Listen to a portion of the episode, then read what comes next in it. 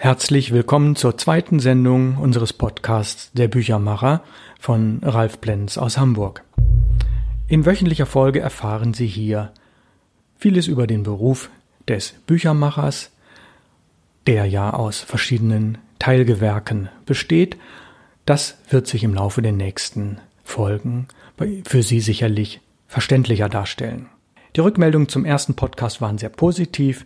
Interessant war, dass einige sagten, na, das hört sich doch sehr märchenhaft an, was du da erzählst.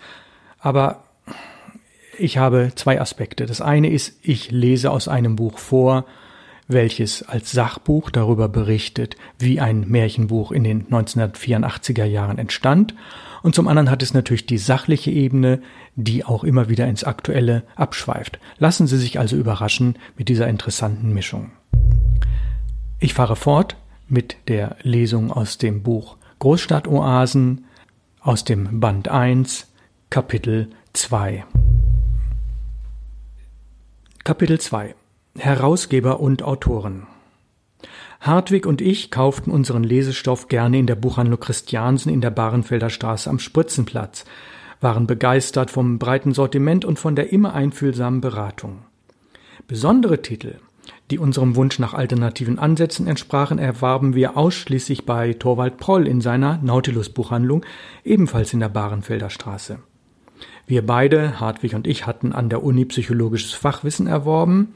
Er verfügte über viel Schreiberfahrung und ich über Gestaltungs- und Druckfachkenntnisse. Eine gute Kombination für unser Herausgeberteam. Dass keiner von uns in einem Verlag, sondern nur für Verlage gearbeitet hatte, schien uns eher von Vorteil zu sein. Wir waren beide Mitte bzw. Ende 20, als unsere Zusammenarbeit begann. Sie sollte anderthalb Jahrzehnte dauern. Für unser Buchprojekt, was noch keinen Namen hatte, suchten wir also Autoren. Wir fanden sie im Bekanntenkreis über Handzettel und einen Aufruf im lokalen Radio in der Sendung NDR Radio Bazaar. Die Auswahl war groß, vieles kam für eine Veröffentlichung nicht in Frage, manches wäre nach einer Überarbeitung realisierbar gewesen. Am Ende qualifizierten sich Texte von acht Autoren. Bei der Recherche zu diesem Buch, das 33 Jahre nach Erscheinung des kleinen Märchenbuchs, wie wir es dann nannten, einen kleinen biografischen und technischen Rückblick wagt, zeigten sich eine Autorin und ein Autor aufgeschlossen, über die damalige Zeit zu schreiben. Zunächst hören wir von Ilka Häderle aus Berlin. Sie schrieb mir, so einfach war es nie mehr. Anfang der 80er Jahre zog ich nach Berlin. Ah, Berlin, das waren besetzte Häuser, Demonstrationen, Flohmärkte, Open Air und Punkkonzerte, Feten und Cafés mit Frühstück bis zum Nachmittag. Es war die Zeit der Fantasie und der Weltverbesserung. Man lebte natürlich in WGs mit Aufklebern für Umweltschutz und gegen Atomkraft an den Türen. Die Geschlechterrollen veränderten sich, die Frauenbewegung war laut und bunt. Ilka schrieb weiter, ich zog in eine WG in Neukölln unweit des heutigen stillgelegten Flughafens Tempelhof in jener Zeit, einer eher unbeliebten Gegend, aber durch das Badezimmerfenster sah ich ein Stück Himmel. Es war eine Ladenwohnung und dazu gehörte eine kleine Grünfläche im Hinterhof. Urban Gardening war noch nicht erfunden. Tomatenbeete, Symbole des Spießertums. Ich studierte Germanistik, Publizistik und Literaturwissenschaften an der FU. Diese Fächerkombination schien mir sinnvoll, denn irgendwann würde ich Schriftstellerin werden, schrieb Ilka. Vorerst wohnte ich, Nomen est Omen, in der Schillerpromenade und wenn ich nicht gerade an der Uni jobben oder demonstrieren war, lag ich in unserem wildwuchernden Hinterhofbiotop auf dem Liegestuhl und las, was mir in die Finger kam. Es war auch die Zeit der Raubdrucke. Bestseller wie Der Name der Rose, Cassandra, dann Die unendliche Geschichte und natürlich Der Herr der Ringe wurden in einschlägigen Szenekneipen billig vertickt. Damals ebenso illegal wie heute. Doch das Risiko erwischt zu werden nahm ich, Ilka schreibt ja, gerne in Kauf. Berlin war eben anders. Im Frühjahr 1984 schrieb ich eine kleine Geschichte, ursprünglich einen Geschenktext, sollte sich der Beschenkte darin wiedererkennen. Andererseits wollte ich etwas Fabelhaftes und Geheimnisvolles hinzufügen. Im Märchen kommen Fantasie und Alltag zusammen. Dieses Genre bot mir als unerfahrene Autorin ausreichend literarische Möglichkeiten. Ilka schreibt weiter. Ich schrieb also munter drauf los, mixte ein bisschen Feminismus. Immerhin gab es in meiner Geschichte eine Hexe Gertrude, die nicht etwa auf dem Besen, sondern per Staubsauger durch die Lüfte ritt, mit dem alten Motiv der Heldenreise und schon war die Geschichte da. Der gute König machte sich auf die Suche nach dem tiefen Sinn des Lebens. Nun würzte ich die Handlung mit allerhand Motiven aus der Märchenwelt, wie dem See der Erkenntnis, dem Stein der Weisen und der bereits erwähnten Hexe. Auf ihr Anraten versenkte mein König seinen seelischen Ballast im See und lebte fortan glücklich. Ilka schreibt weiter, das alles schrieb ich in Schönschrift, denn damals gab es noch keine PCs und auf der Schreibmaschine tippen war mühsam. Am Ende verzierte ich die Papierbögen mit bunten Zeichnungen. Eine Kopie behielt ich. Wer weiß, dachte ich, viele bekannte Schriftsteller hatten ihre frühen Werke zunächst in der Schublade verstaut. Ein paar Wochen später erzählte mein Mitbewohner begeistert von seinem neuesten Projekt. Das muss Hartwig gewesen sein. Als Mitherausgeber eines Märchenbuchs war er auch auf der Suche nach Geschichten. Nachdem er nun meine Geschichte gelesen hat, fragte er mich, ob ich sie veröffentlichen wollte und ob meine Geschichte in einem richtigen Buch. Ich hatte nicht erwartet, dass mein Traum, Schriftstellerin zu werden, so schnell erfüllen würde. Ich war stolz wie Bolle. Das Buch wurde ein großer Erfolg und wir Autoren am Gewinn der zahlreichen Auflagen beteiligt. Vom üppigen ersten Honorar kaufte ich mir einen schönen Füller.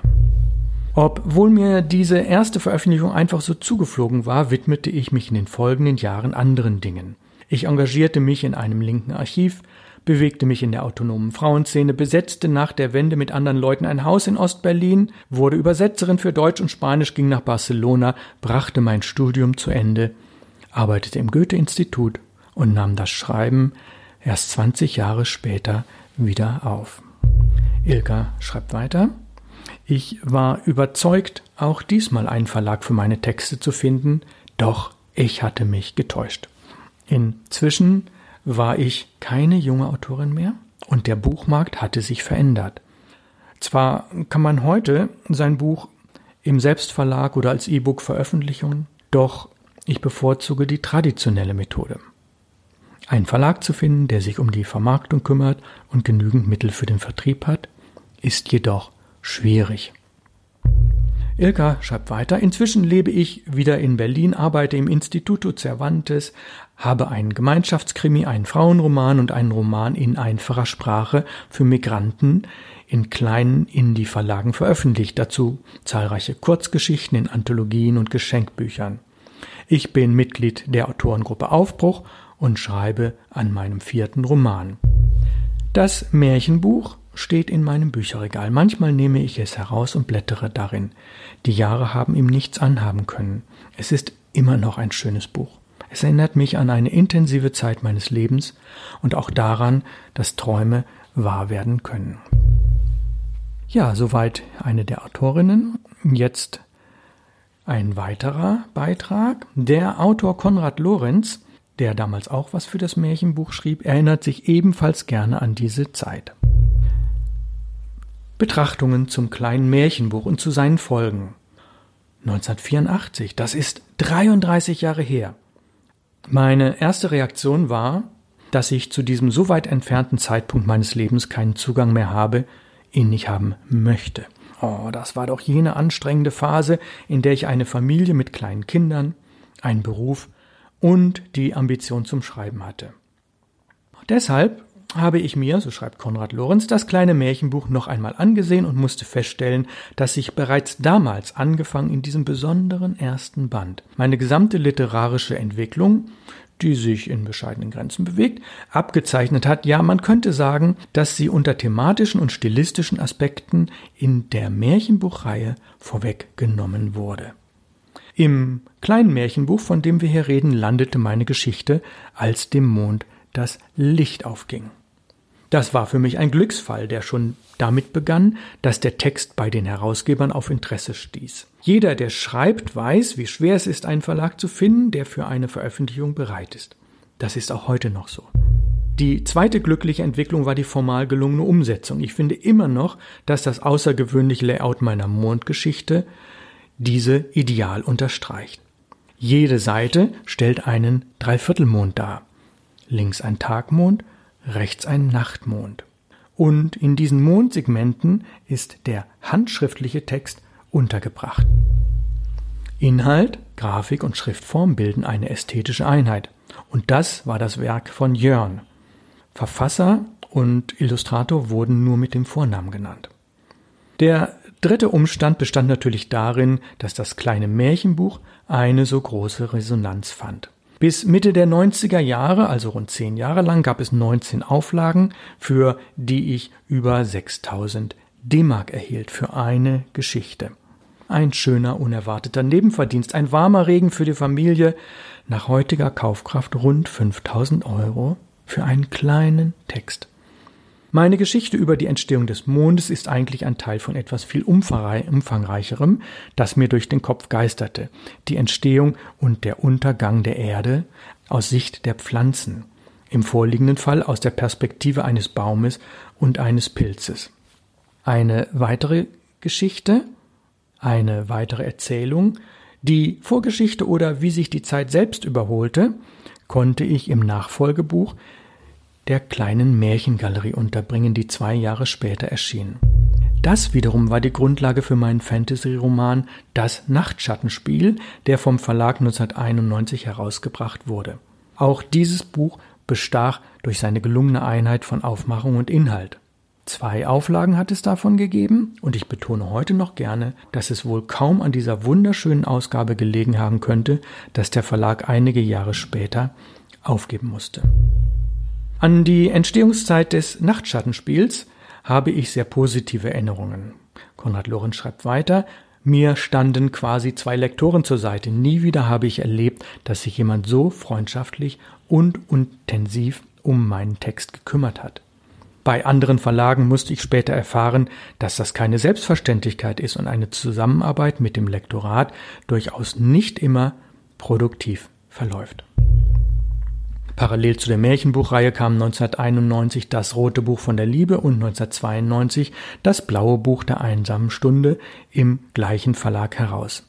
In beiden Büchern konnte ich je eine Erzählung unterbringen, der Mäusekönig und der Fensterplatz. Diese Geschichten mit autobiografischem Charakter bildeten die Grundlage zu zwei späteren Romanen. Bei diesen beiden Erzählungen handelte es sich um Kindheitserinnerungen, die ich in einem nicht näher genannten Umfeld ansiedelte, also nicht dort, wo ich aufgewachsen bin, in St. Pauli. Doch bald gab ich meine Zurückhaltung betreffend St. Pauli auf. Ich begann die Gegebenheit, die Nachkriegszeit dort erlebt zu haben, als ein Geschenk zu betrachten. Konrad Lorenz schreibt weiter. So wurde mein Roman Der Rohrkrepierer, eine Jugend auf St. Pauli, ein durchschlagender Erfolg. Darauf folgte ein weiteres weitgehend autobiografisches Buch Der Dwarsläufer oder Warum ich meine Mutter aus dem Fenster warf. Beide erschienen im Bremer Verlag Edition Temmen. Um wieder mal von der eigenen Lebensbetrachtung wegzukommen, schreibe ich momentan, so schreibt Konrad Lorenz, an einem Fantasy-Roman Arbeitstitel Roburs Raunen und Robur ist ein Baum. Soweit die konkreten Zeitzeugenerinnerungen von Ilka und Konrad. Und nun kommen die fiktiven Personen ins Spiel, um die Ereignisse von vor 33 Jahren lebendig werden zu lassen. Sie entsinnen sich, ich habe in letztes Mal schon erläutert, dass wir nicht nur die sachliche Ebene haben und die historische, sondern auch eine romanhafte Ebene. Die beginnt jetzt. Die sechs Personen, die ich Ihnen kurz vorgestellt habe, werden Sie nun näher kennenlernen. Aus dem Kreativumfeld einer Druckerei treffen sich anlässlich eines Nachbarschaftsflohmarkts auf der Wiese an der Nöltingstraße, Ecke Große Brunnenstraße, sechs fröhlich und bunt gekleidete Personen. Zunächst essen sie ein Eis, später kreisen einige Flaschen mit Getränken. Nicht alkoholischen. Trotz Trommelgeräuschen im Hintergrund hört man ein paar Gesprächsfetzen. Viktor, Victor hat außer Druckaufträgen jede Menge andere Projekte am Start. Wow, endlich habe ich meine letzte Regiearbeit inklusive Schnitt nach sechs sehr intensiven Wochen abgeschlossen. Nun kann ich endlich wieder schreiben und lesen. Die jüngste im Kreise, Yvonne. Yvonne zeigt sich begeisterungsfähig für die Äußerlichkeiten. Meine neuen Sandalen gefallen mir täglich mehr, euch nicht? Jimmy hat längst nicht nur von Fußball eine Ahnung. Ah, die neuen Texte sind echt besser als der gesamte Stapel des letzten Monats. Der vierte in der Runde Deko sieht, wie so oft, Handlungsbedarf. Ah, da müssen wir aber noch viel am Konzept der Illustrationen arbeiten. Imelda hat andere Sorgen. Oh, mein Vater nervt mich so sehr, dass ich nicht zum entspannten Lesen komme. Der letzte in der Runde, ihr Bruder Rick, schmiedet Pläne, die weit über das Texteschreiben hinausgehen. Glaubt es mir oder auch nicht, in drei Monaten drucke ich mein neues Buch komplett selbst. Ich muss nur noch das Papier bezahlen und mache alles selbstbestimmt und ohne Hilfe. Der Rest des Gesprächs geht in den umliegenden Geräuschen unter. Ja, als ich das damals schrieb, vor rund zwei Jahren, habe ich mich erstmal mit dem Thema Gedächtnis und Erinnerung auseinandergesetzt und wusste schon sehr bald, viele Dinge, an die ich mich erinnere, sind in etwa so passiert, aber nicht genauso.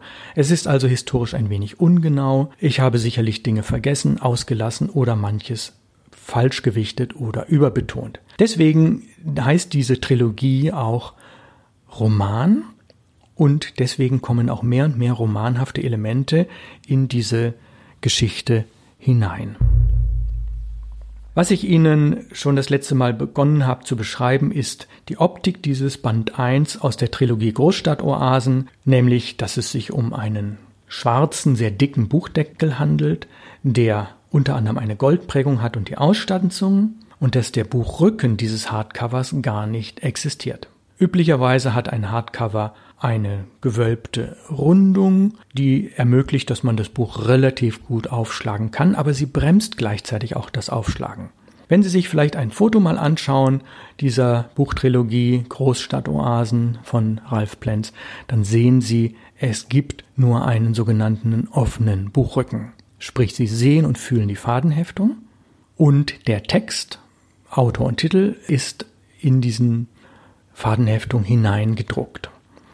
Eine Fadenheftung hat üblicherweise einen Bogen mit 16 Seiten, dann kommt der nächste Bogen mit 16 Seiten und genau im Falz muss während des Gestaltungsvorgangs ein in winziges Element angelegt werden von etwa einem halben Millimeter Breite, was ein Teil des Textes hat.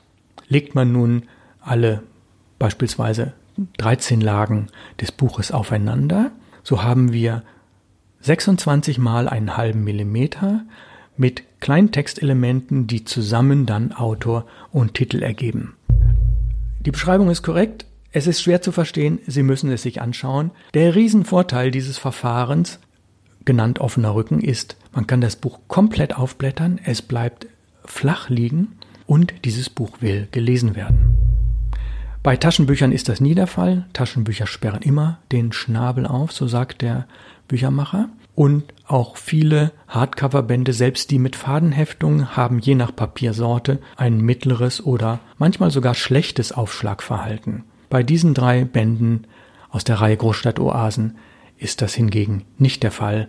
Sie liegen immer sehr flach und wollen gerne gelesen werden. Das ist der Grund für diesen offenen Rücken. In der nächsten Folge des Podcasts folgt Kapitel 3.